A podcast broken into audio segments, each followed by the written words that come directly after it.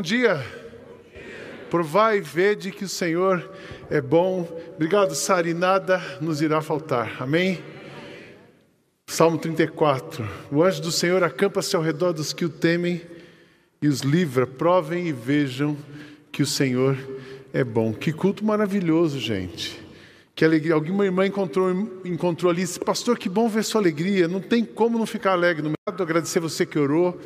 Nossa viagem de Portugal foi ótima. A gente trabalhou bastante lá e tem muitos desafios para a nossa igreja, não só em Portugal, mas no mundo inteiro. Tem desafios aqui perto, nosso Natal. Eu quero desafiar você a orar pelo Natal. O nosso maior Natal de todos os tempos. A gente ficar dois anos sem poder fazer festa e voltar com a festa, precisa ser a festa. Então sai hoje, já compra seu ingresso, vai no Eventbrite, se quer papel, enfim. Nós vamos ali para o Panetone. A Sula falou, pastor, fala do Panetone. Tem Panetone, tem muita coisa, tem criança para a gente abraçar. Nós vamos lotar aquele Teatro Bradesco, nós vamos lotar aqui para a glória de Deus, amém, irmãos? Então se mexam, se mexam, que todas as pessoas que estão ao nosso redor ouçam falar de Jesus nesse Natal. Recebam um toque do Senhor e que seja um tempo de salvação. E aí, aqui, perto daqui, longe daqui, Europa, todos os crentes batistas de Portugal, sabe quantos são de todas as igrejas? Se você somar todas as igrejas batistas de Portugal, quantas pessoas nós temos? Quem arrisca? Quanto? Três mil? Pouquinho mais. Todas as igrejas batistas de Portugal, 5.400 membros. Então nós temos um desafio na Europa. Não é só Portugal. Tem 20 famílias da nossa igreja morando na Europa. Nós vamos reunir essas famílias, fazer um retiro, botar fogo na Europa, com outras igrejas, com outras igrejas, junto com outras igrejas. E quem sabe vocês também vão sair daqui. Vocês vão sair daqui, a gente, o mundo, o mundo precisa conhecer Jesus. Só existe uma esperança para o mundo e essa esperança é Jesus. Nós estamos começando a série Promessas hoje. Uma série que eu tenho certeza que vai encher o seu coração. Tenho orado por isso todos os dias. Deus, que essa série encha o coração da nossa igreja. Que essa série levante os olhos da nossa igreja para aquilo que o Senhor está fazendo, aquilo que o Senhor quer nos dizer nesses dias. Então quero orar por isso, que Deus te encha de esperança, de renovo. Sabe por quê? Falta um mês e três semanas para acabar o ano. Mas Deus pode fazer muitas coisas na sua vida ainda nesse um mês e três semanas. Amém, irmãos? Eu queria desafiar você a pensar em promessas. Todos esses domingos nós vamos trazer promessas para você. Não promessas nossas, mas promessas de Jesus para você. Que o seu coração olhe para Ele, crie expectativas, mais do que expectativas, aumente a sua fé e a sua confiança naquilo que Cristo vai fazer. O que são promessas? Promessas são compromissos. Quando você faz uma promessa para alguém, você está fazendo um compromisso com alguma pessoa. Promessa de compra e venda de um imóvel, promessa de entregar um presente. Eu estava em Portugal e fiz uma promessa para o meu neto, eu tinha que trazer balinha para ele. Eu ganhei até uma música por causa da balinha. E eu fui vê-lo, a hora que eu cheguei, ele falou assim: e aí, antes de dar bom dia, me dá um beijo. Trouxe a minha balinha? Você promete, você tem que cumprir. Promessas são promessas. Existem as promessas humanas que nós fazemos, mas existem as promessas divinas. Deus não é um homem para mentir ou para falhar. O que ele promete, ele cumpre. Todas as palavras que ele disse, a Bíblia está repleta de promessas. Tudo que Deus prometeu para nós, Ele vai cumprir. Tudo que Deus já prometeu para você, não é que alguém disse, mas o que Ele disse vai acontecer. E eu tenho certeza que muita coisa boa ainda vai acontecer. Jesus, Deus já nos deu o melhor, que é Jesus. Jesus é o melhor de Deus. Mas os nossos olhos não viram, nosso coração ainda não sentiu, os nossos ouvidos ainda não ouviram sobre tudo aquilo que Deus prometeu e fará em nós e por nós. Então nós vamos experimentar muitas coisas boas juntas, como família, como família e BMA, mas também como pessoa. Coisas visíveis que você vai poder tocar e montar e mostrar para alguém, mas coisas invisíveis que Deus vai fazer dentro de você.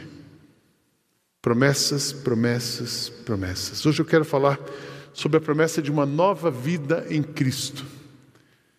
Mas antes de falar sobre a nova vida em Cristo, eu queria mostrar uma foto para vocês e contar uma história do que significa uma nova vida em Cristo e o poder da presença de Cristo na vida de uma pessoa. Temos uma foto da Flávia. Essa é a Flávia. Uma das coisas que eu fui fazer em Portugal, fui pregar numa conferência ah, em Pena Fiel, no norte de Portugal, e para não perder o costume, eu estava na porta da igreja no dia da conferência, cumprimentando as pessoas. E aí chegou essa moça, eu falei: Seja bem-vinda. Ela assim, o senhor é brasileiro. Eu falei, sou brasileiro. Você também é brasileira? Sou brasileira, estou em Portugal há 14 anos. Eu falei, de onde você é no Brasil? Ela disse assim, o senhor não vai conhecer. Minha cidade é muito pequenininha, ela é uma cidade simples, o senhor não vai conhecer. Eu vou, eu vou falar devagar, é Carapicuíba. Eu disse assim, Flávia, eu conheço, eu moro em Alphaville, sou seu vizinho. Ela disse: O senhor é o preletor? Sou o preletor. E fazendo curto uma história longa, essa, a Flávia me contou a história dela. Ela era, a família morava na Coab, em Carapicuíba. Ela tinha 14 anos, o seu irmão 12 anos. E o pai e a mãe faleceram. Ficaram órfãos. E ela disse assim: Mas Deus tinha um plano para a minha vida. E alguém me levou para uma igreja, eu me converti numa igreja. E nessa igreja eu comecei a ser cuidada. E nessa igreja me ajudaram a arrumar um emprego em Alphaville. E eu trabalhei 10 anos em Alphaville para um cara que o senhor deve conhecer, chamado Roberto Leal. Ele faleceu ano passado. E nessa empresa em Alphaville, incentivado por essa igreja, eu cresci, eu estudei, eu me tornei uma gerente nessa empresa. E depois eu vim para, fui promovida, fui para Belo Horizonte. De Belo Horizonte eu vim para Nova Zelândia fazer um curso, aperfeiçoar meu inglês. E eu conheci meu marido, que é português. Nós nos casamos, voltamos para Portugal. Hoje eu sou empresário em Portugal há 14 anos, eu tenho duas empresas e sou convertida. Meu marido também se converteu, estamos servindo a Jesus aqui. Isso foi a apresentação da Flávia. Na porta da igreja, eu disse assim: então você vai gostar do que eu vou ouvir falar aqui hoje à tarde. À tarde eu faria uma palestra para empreendedores e é, cristãos sobre negócios sociais, falando sobre foco e sobre gente grande. Quando acabou, essa moça veio e falou: Pastor, o senhor contou essa história dessas meninas, são as minhas histórias. Graças a Deus que Cristo me encontrou, e uma igreja me encontrou, e essas meninas, e esses meninos. E eu vou para o Brasil em janeiro e eu quero conhecer o projeto. Falei, conhecer? Você vai falar para as crianças do projeto. Você vai falar para as mulheres da nossa igreja. Você vai, eu quero te apresentar para a igreja. Mas por que, que eu estou contando a história da Flávia? O poder de Jesus na vida de uma pessoa. Quando uma pessoa encontra Cristo, ela muda de vida. Quando uma, uma pessoa encontra Cristo de verdade, não tem nada na sua história que não seja redimido, não tem nada na sua história que não seja reparado, não tem obra inacabada, onde tem Cristo não tem obra inacabada. Eu quero ler para vocês texto de 2 Coríntios 5,17 que diz: Quem está unido com Cristo é uma nova pessoa, acabou-se o que era velho e já chegou o novo. Paulo, falando aos Coríntios, diz isso, mas ele, falando aos Colossenses, ele escreve uma apologia sobre a pessoa de Cristo e ele começa falando sobre como é a vida com Cristo. Sabe por quê? Porque aqueles irmãos que conheciam Cristo, já se diziam seguidores de Cristo, estavam ah, mais ou menos seguidores de Cristo. Aqueles irmãos da igreja de Colossos, eles estavam um pouco divididos entre a religião e, a, e o cristianismo verdadeiro. Eles estavam é, é, divididos entre quem eles eram e aquilo que Cristo preparou para eles ser. Então eles conheciam, mas não estavam praticando. Então eles estavam fragilizados. Paulo escreve para eles uma apologia que está no capítulo uh, de Colossenses. Nós vamos ler juntos aqui, vai aparecer para vocês. Capítulo 2, de 6 a 9. Portanto, assim como vocês receberam Cristo Jesus, o Senhor, continuem a viver nele, enraizados e edificados nele, firmados na fé, como foram ensinados, transbordando de gratidão. Tenham cuidado para que ninguém os escravize a filosofias vãs e enganosas, que se fundamentam nas tradições humanas, nos princípios elementares deste mundo e não em Cristo.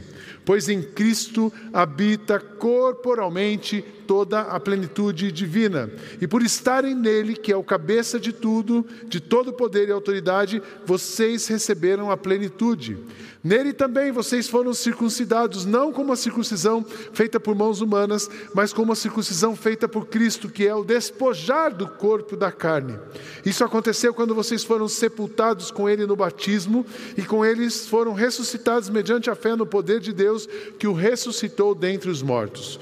Quando vocês estavam mortos em pecados e na incircuncisão da carne, Deus os vivificou com Cristo. Ele nos perdoou todas as transgressões, ele cancelou a dívida escrita que consistia em ordenanças e que nos era contrária. Ele a removeu, pregando-a na cruz, e tendo despojado dos poderes e as autoridades, fez dele um espetáculo público, triunfando sobre eles na cruz. Portanto, não permitam que ninguém os julgue pelo que vocês comem ou bebem, ou com relação a alguma festividade religiosa, ou a celebração de luas novas ou dos dias de sábado. Essas coisas são sombras do que haveria de vir. A realidade porém, encontra-se em Cristo. Não permitam que ninguém tenha prazer numa falsa humildade e na adoração de anjos, que a adoração de anjos os impeça de alcançar o prêmio. Tal pessoa conta detalhadamente suas visões e sua mente carnal a torna orgulhosa. Trata-se de alguém que não está unido à cabeça, a partir do qual todo o corpo, sustentado e unido por seus ligamentos e juntas, efetua o crescimento dado por Deus. Paulo realmente estava preocupado com aquela igreja. Ele começa fazendo, o contexto aqui, ele começa fazendo uma apologia para Cristo, porque é muito fácil você conhecer Cristo, mas você desfocar de Cristo. É muito fácil você conhecer Cristo, mas é Cristo mais alguma coisa. Eu, eu conheço Cristo, mas tem um irmãozinho que quando ele ora a coisa acontece. Eu conheço Cristo, mas segunda-feira eu busco a bênção em tal lugar.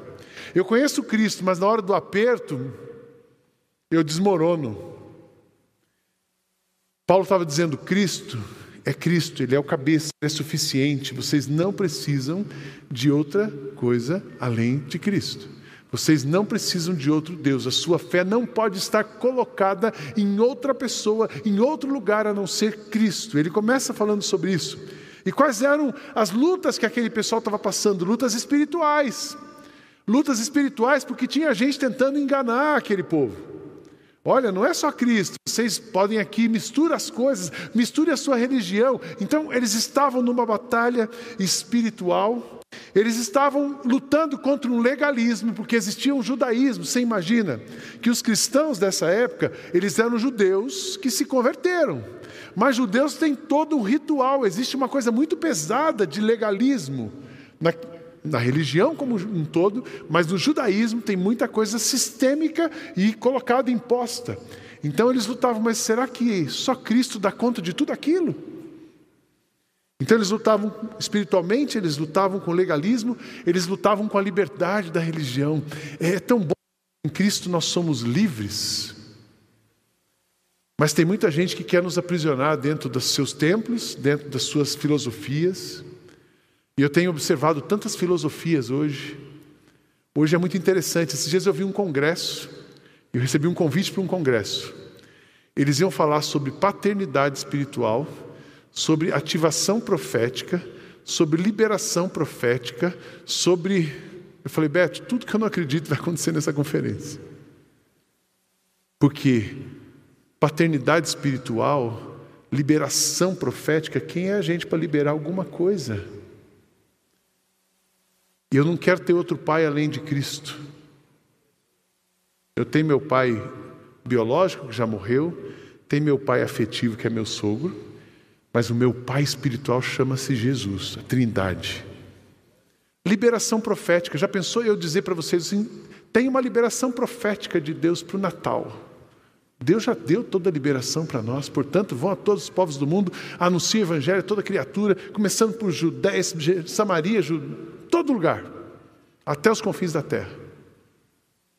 Aí a gente precisa de um ser humano dizendo que ele tem uma ativação, uma liberação profética. E tinha mais uma coisa na conferência. Essa o Beto ficou meio tentado: transferência de unção. Você já pensou que coisa maluca? Eu pegar na mão do Beto, estou transferindo unção. Como é que eu posso dar uma coisa que eu não tenho? Quem unção quem me deu foi Deus. E Ele dá para todos vocês. Todos nós temos o selo do Espírito Santo, somos ungidos para pregar o Evangelho a toda criatura. Todos nós. Mas aqueles crentes estavam sendo pressionados por isso. Então Paulo diz assim: vem cá, presta atenção, vocês precisam viver uma vida genuína em Cristo. E essa preocupação é vista ali no, no, nesse capítulo, no verso 8, quando ele fala que ninguém os escravize. No verso 16, ele fala ninguém os julgue.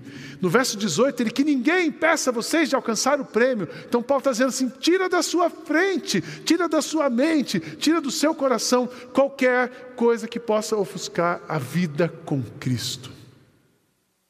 E a vida com Cristo é uma promessa que você recebeu. Se alguém está em Cristo, é uma nova criatura. As coisas velhas já passaram, eis que tudo se faz novo. Eu tinha que repetir esse texto todos os dias para mim naqueles dias de pandemia. Aqueles dias obscuros que eu falo assim: Deus, quando isso vai acabar? Se alguém está em Cristo, é nova criatura, as coisas velhas já passaram, eis que tudo vai se fazer novo se fazer novo, se pensar que tudo vai ficar novo quando você está trancado em casa.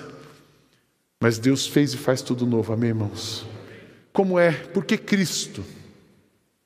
Por que, que Paulo começa falando sobre Cristo? Primeiro, porque Ele é o Deus pleno. No verso 9, pois em Cristo habita corporalmente toda a plenitude da divindade.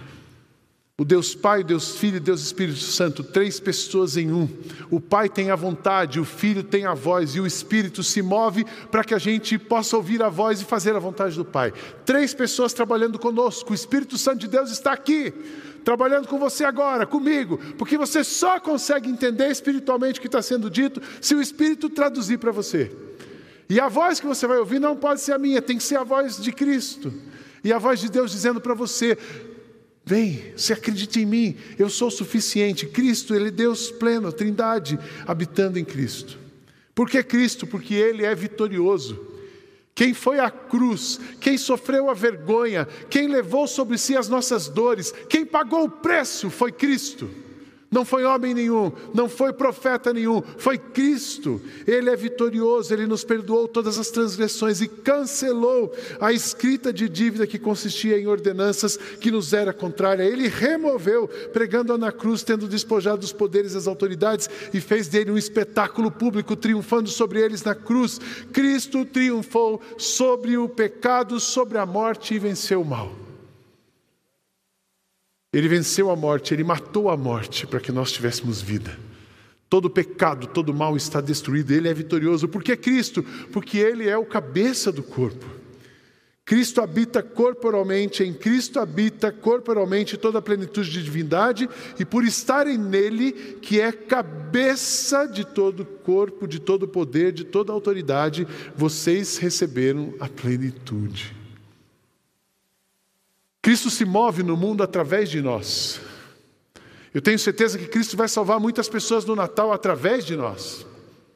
Eu estou vendo essa explosão bonita de arte. Que maravilha! Orquestra, cor, teatro, dança. Essa, só um filme desse aqui.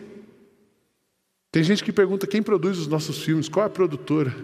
A gente tem uma produtora aqui de quatro pessoas que faz tudo isso. Graças a Deus. Deus multiplica amor. Mas eu tenho certeza que Deus vai usar tudo isso para que pessoas conheçam a Cristo. Ele nos usa, ele se move através de nós, mas é por causa dele. Ele é pleno, ele é vitorioso, ele é o cabeça do corpo. Como é a nova vida em Cristo? Eu queria que você gravasse essa promessa e como é que é isso, a nova vida em Cristo? Três palavras. A primeira palavra, dignidade. A segunda palavra, identidade. E a terceira palavra, liberdade. A primeira palavra, dignidade. Cristo a vida nova com Cristo, a primeira coisa que ele devolve para uma pessoa é uma coisa chamada dignidade. Jesus traz para você uma vida digna. Uma vida digna, ele não prometeu para você que você ia andar de BMW, nem que você ia morar numa casa no Tamboré 3. Mas ele prometeu para você que ele vai alimentar você como ele alimenta os passarinhos, e ele prometeu para você que ele vai vestir você como ele veste os lírios do campo. Eu nunca vi um justo mendigar o pão. Eu nunca vi uma pessoa andar com Cristo e não ter uma vida digna. Quando uma pessoa encontra Cristo, ela tem uma vida digna. A Flávia disse assim para mim, pastor, eu ter encontrado Cristo através daquela igreja mudou a minha vida. Que bom que vocês estão fazendo isso. Eu nunca pensei que uma igreja no Brasil fosse se preocupar com o meu povo porque eu sou uma menina da origem da Coab, eu e o meu irmão, e os dois. Você imagina uma menina da Coab órfã, de pai e mãe, com 14 anos, se torna uma empresária na Europa com duas empresas, com uma vida digna, só porque Cristo, ela encontrou Cristo. Quando eu penso de dignidade, sempre que a gente, ontem nós tivemos uma reunião da, do board aqui da igreja, do, do ecossistema, e eu sempre gosto de apresentar o Gustavo. Depois eu fiz um tour com alguns que são de São José dos Campos, estavam conhecendo. Apresentei o Mauro. E eu falo assim: conta a sua história em 30 segundos. Aí o Gustavo já tem um roteiro. O exemplo, o Gustavo, uma das palavras que ele usa é assim: eu hoje vivo com dignidade. Se você não sabe quem é Gustavo, Gustavo é nosso confeiteiro, trabalha no restaurante da Foco. E eu quero que você o procure, você ouça dele a história. Mas quem conhece o Gustavo, eles já fizeram até um filme sobre ele. Gustavo vive com dignidade porque ele encontrou Cristo. Ele entregou a vida para Cristo. E ele vive em comunidade, ele tem dignidade. Mas também Cristo trabalha a dignidade. Quando uma mulher super rica, que vive oprimida pelo marido, encontra Cristo, ela também se torna livre. Porque tem muitos maridos ricos, donos de dinheiro, que oprimem suas esposas e os seus filhos, controlando tudo e todos por conta do dinheiro. Mas quando uma mulher rica encontra Cristo, ela passa a ser livre e ela vive com dignidade. E quando esse marido que controla tudo e todos e que é escravo do seu dinheiro encontra Cristo, ele também se liberta e vive com dignidade. Cristo traz dignidade para os menos favorecidos, Cristo traz dignidade para os favorecidos. Conhecereis a verdade verdadeiramente e vocês serão livres. Cristo nos dá dignidade, dignidade de viver uma vida não baseada no que temos, mas no que somos, não naquilo que podemos fazer, mas naquilo que Ele pode fazer na nossa vida. Uma vida baseada não nas coisas, nos títulos que possuímos, mas naquilo que Ele diz quem nós somos. Dele digna, vida digna a partir de Cristo. A segunda palavra é a identidade. Cristo, a nova vida com Cristo, dignidade e identidade. Ele faz tudo novo. Ele faz tudo novo. Nele também vocês foram circuncidados. Não como uma circuncisão feita por mãos humanas, mas como uma circuncisão feita por Cristo, que é o despojar do corpo da carne. Isso aconteceu quando vocês foram sepultados com Ele no batismo, e deles foram ressuscitados na fé e no poder que Cristo, de, de Deus, que o ressuscitou dentre os mortos. Quando vocês estavam mortos em pecados e na circuncisão da sua carne, Deus os vivificou com Cristo, Ele faz tudo novo. Hoje à noite nós vamos ver o testemunho Queria convidar você para voltar à noite e trazer uma pessoa que ainda não aceitou a Cristo ou que está longe de Cristo. Nós vamos batizar 43 pessoas hoje à noite aqui. E vamos receber 158 novos membros. Nova vida em Cristo. Um dos sinais para mim mais encorajadores do movimento do Espírito na nossa comunidade é isso: 43 pessoas serão batizadas, 158 pessoas se tornarão membros da igreja hoje à noite e traga gente para ouvir. Quem sabe hoje é o dia de pessoas que estão longe de Cristo voltar para Cristo, ou gente que não conhece Cristo se converter a Cristo hoje à noite. 18 horas. Mas Cristo traz para nós uma nova, Ele faz tudo novo. Ele traz uma nova mente, Ele muda a nossa mente, dele, por Ele, para Ele. Ele muda o nosso coração. Quando Cristo entra no nosso coração, os nossos valores mudam, as nossas emoções se autorregulam. E a gente começa a se abrir, pelo menos para ser tratado, para ser cuidado e renovado. Quando Cristo, uma pessoa encontra Cristo, ele muda a história da pessoa. Humanamente falando, qual seria o prognóstico da Flávia? Uma menina de 14 anos com um irmão de 12 que ficam órfãos. Ela assim, pastor, eu olhava, era tão perigoso do meu lado, mas a gente sentia Cristo nos protegendo. Cristo muda, muda a história, Cristo muda sentimento, novo coração novamente, nova, novo endereço. Ele muda tudo, ele dá para você até um novo endereço. Nova identidade, já não sou eu quem vive, mas é Cristo que vive em mim. Não somos desse mundo, mas nós pertencemos a Cristo e vamos viver com Ele na eternidade. Na casa do meu pai há muitas moradas, se não fosse assim, eu não teria dito a vocês: eu vou preparar um lugar, o nosso lugar não é aqui. Eu nunca vi, eu nunca vi, num velório de uma pessoa, alguém que enterrasse junto com ela todos os seus bens. A gente não leva nada desse mundo, mas a gente leva Cristo conosco. Cristo nos leva com Ele, o nosso endereço, a vida, uma nova, Ele dá uma vida digna, Ele te dá uma nova identidade, e por último, Ele te dá uma liberdade. A vida com Cristo, Paulo estava dizendo, ele dá verdadeira liberdade. Ele perdoou as nossas transgressões, cancelou a escrita da dívida, que consistia em ordenanças e nos era contrária. Ele a removeu, pregando-a na cruz e tendo despojado os poderes e as autoridades, fez dele um espetáculo público, triunfando sobre eles na cruz. Cristo foi à cruz e pagou a nossa dívida. Nós somos livres, somos libertos, somos limpos pelo sangue de Jesus. Imagina você ter uma dívida que se você trabalhasse a vida inteira você não conseguiria pagar. Essa é a humanidade. Essa é a realidade da humanidade. Essa é a realidade de uma pessoa sem Cristo. Tem uma dívida chamada pecado que está em nós não podemos pagar essa dívida, mas Ele, pelo seu sangue derramado na cruz, pelo seu corpo oferecido no nosso lugar, Ele levou sobre si as nossas enfermidades e o castigo que nos traz paz estava sobre Ele e pelas suas feridas nós somos curados, nós somos libertos. Dignidade, identidade e liberdade. Mas o que fazer com essa nova vida? E aí talvez seja o seu caso, a gente, você já entendeu tudo isso. Você fala assim, puxa, vim na igreja hoje para o pastor me explicar o, o beabá da fé. Estou na igreja há tanto tempo. Mas o que, que você está fazendo com a vida que Cristo deu para você? A vida não, não basta apenas ser, não precisa ser, não basta apenas saber. A nova vida precisa ser vivida.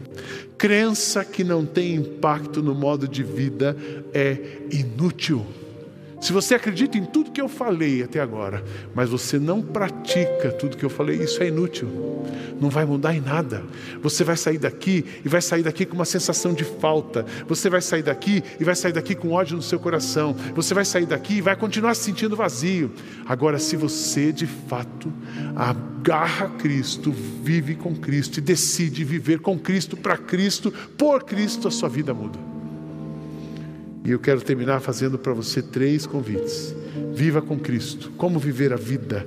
Viva com Cristo. Assim como vocês receberam Cristo Jesus, o Senhor continue a viver nele. Vivam com Cristo 24 horas por dia, sete dias por semana, em todos os lugares, em todos os momentos, em tudo que você fizer. Não viva com Cristo só no domingo. Não viva com Cristo só na hora da oração do almoço. Não viva, não viva com Cristo na hora do seu GR. Viva com Cristo amanhã na sua empresa, hoje na sua casa, onde você estiver. Cristo 24 horas por dia, sete dias por semana. Conversamos agora no café que um grande problema da fé é o dualismo, né? A gente separa sagrado e secular. Cristo não separa sagrado e secular, Cristo é tudo e está em todos. Seu trabalho não é menos sagrado do que essa reunião, porque Cristo está em você. Amanhã, quando você chegar no seu trabalho, vive Cristo. Hoje você, quando for sentar com a sua família, vive Cristo. Quando você estiver sozinho, viva Cristo. Viva com Cristo. Segundo, viva pela fé. Viva pela fé. Fé é certeza das coisas que não vemos. Viva pela fé. É tão fácil é tão fácil fazer algumas coisas quando você tem dinheiro, é tão fácil é resolver problema quando você tem poder, é tão fácil você acreditar que as coisas vão acontecer quando você tem tudo nas suas mãos. Mas Cristo nos convida a vivermos uma vida pela fé. Ainda que a figueira não floresça, nem a vide dê o seu fruto, todavia eu me alegrarei e louvarei o Senhor. Viver pela fé. É pela fé que nós estamos fazendo o musical de Natal. A gente faz, tem gente que fala assim: essa igreja é milionária. Eles constroem um farol. Depois do farol, o pastor ainda vai para a Europa. Depois o pastor volta da Europa e ainda lança o Natal. Eles estão com uma árvore de dinheiro. Nós não temos uma árvore de dinheiro, nós temos uma raiz de fé. Nós acreditamos que pela fé Deus vai nos mandar recursos para o farol, Deus agora vai nos mandar recursos para o Natal. E Deus se move através de nós. Fé. Eu quero desafiar você a viver a sua vida com Cristo pela fé. Acredita, acredita, acredita, coloca o pé na água, sai do seu lugar, se move, não na direção de homens, mas na direção de Cristo. Acredite nas promessas que Ele tem para você, acredite nas palavras que Ele já disse até você. Não desista nos dias de trevas aquilo que você recebeu na luz. Viva pela fé. Nós temos fé que Deus nos levará a lugares que jamais imaginamos chegar. Amém, irmãos? Nós temos fé que essa igreja vai continuar firme na missão e vai multiplicar a missão. Amém, irmãos? Mas eu também tenho fé que Ele vai trabalhar no seu coração, Ele vai trabalhar na sua família, Ele vai trabalhar na sua necessidade mais específica. Porque Ele te ama, Ele tem um plano para você. Viva com Cristo, viva pela fé e viva agradecido, transbordando de gratidão. Pessoas que encontraram Cristo e vivem com Cristo são pessoas gratas. Quando ela consegue agradecer, é porque ela o que Deus está fazendo. Ou se ela não vê o que Deus está fazendo, quando ela agradece, ela vê. Mas viva com gratidão. No início eu convidei você a pensar nas promessas. E eu quero terminar dizendo assim: já comece a agradecer pelas promessas de Deus que vão acontecer na sua vida. Porque Deus não é homem para mentir, nem o filho de um homem para se arrepender. Tudo que ele prometeu, ele vai cumprir. Feche seus olhos. A promessa da nova vida em Cristo. E eu gostaria de perguntar nessa manhã: quantos de vocês desejam receber Cristo no seu coração? Pode acender a luz para mim. Para você viver a promessa de Cristo, primeiro, Cristo precisa viver em você. Não é possível ver as promessas de Cristo sem Cristo viver em você. E Ele só vive em você quando você dá permissão para que Ele entre no seu coração. Quantos de vocês nessa manhã gostariam, alguém aqui gostaria de entregar sua vida para Cristo? Eu vou pedir para você levantar sua mão e eu vou orar para você. Se você nunca fez isso, hoje é o dia. Deus abençoe você. Levante a sua mão bem alto. Eu quero receber Cristo nessa manhã. Deus abençoe. Deus abençoe você. Deus abençoe você. Lá atrás, Deus abençoe a senhora aqui. Deus, Deus abençoe você lá no fundo. Levante a sua mão bem alta. Eu quero entregar minha vida para Cristo. Deus abençoe você aqui no meio. Deus abençoe você. Deus abençoe você lá no fundo. Deus abençoe você aqui logo atrás das câmeras. Deus abençoe você lá atrás. Uma jovem senhora. Deus abençoe você aqui na frente, entregar a vida para Cristo, para que você possa viver as promessas de uma nova vida em Cristo. Cristo precisa viver em você e Ele muda tudo em você mas ele precisa que você entregue sua vida para ele. Mais alguém, levante a sua mão bem alto. Deus abençoe a senhora. Levante a sua mão bem alto entregar a vida para Cristo e viver essa promessa. Deus abençoe vocês. Os textos que falam antes do Natal, fala que o povo que andava em trevas viu uma grande luz, e a luz que eles viram era a luz de Jesus. Deus abençoe a senhora aqui com a mão levantada na minha frente. Deus abençoe você lá atrás. Deus abençoe, agora eu te vi, vi a sua mão acenando, que Cristo habite em você. Mais alguém, eu quero orar por vocês. Vocês que decidiram viver com Cristo. Nós queremos caminhar com você e apoiar você na direção de Cristo. Quando terminar, passa na conexão. Nosso pessoal vai orar com você e a gente vai te ajudar a dar mais passos, até que você possa publicamente declarar essa fé num batismo. Mas hoje, dizendo e declarando a sua fé e reconhecendo Cristo como seu Salvador, Cristo em você, a promessa da nova vida na sua vida. Obrigado, Jesus, porque o Senhor tem abençoado a gente de uma maneira tão especial. E obrigado porque nessa manhã vidas estão se entregando ao Senhor. Mas que o Senhor tenha misericórdia de nós, que todos nós que estamos aqui presencialmente ou conectados possamos viver a vida plena em Jesus. Todos os dias, todos os momentos, que o Senhor seja o nosso alimento, o nosso ar e que a nossa vida totalmente para a tua glória, em nome de Jesus. Amém. Amém. Eu vou pedir para você se preparar, daqui a pouco nós vamos celebrar a ceia, o coro vai cantar. Depois eu vou subir aqui com os pastores e vamos terminar essa celebração celebrando a ceia. Se você não pegou o seu cálice, vá até a recepção. Se você pegou, ora, se prepara, que ninguém coma ou beba indignamente e participe desse momento. Que Deus nos abençoe.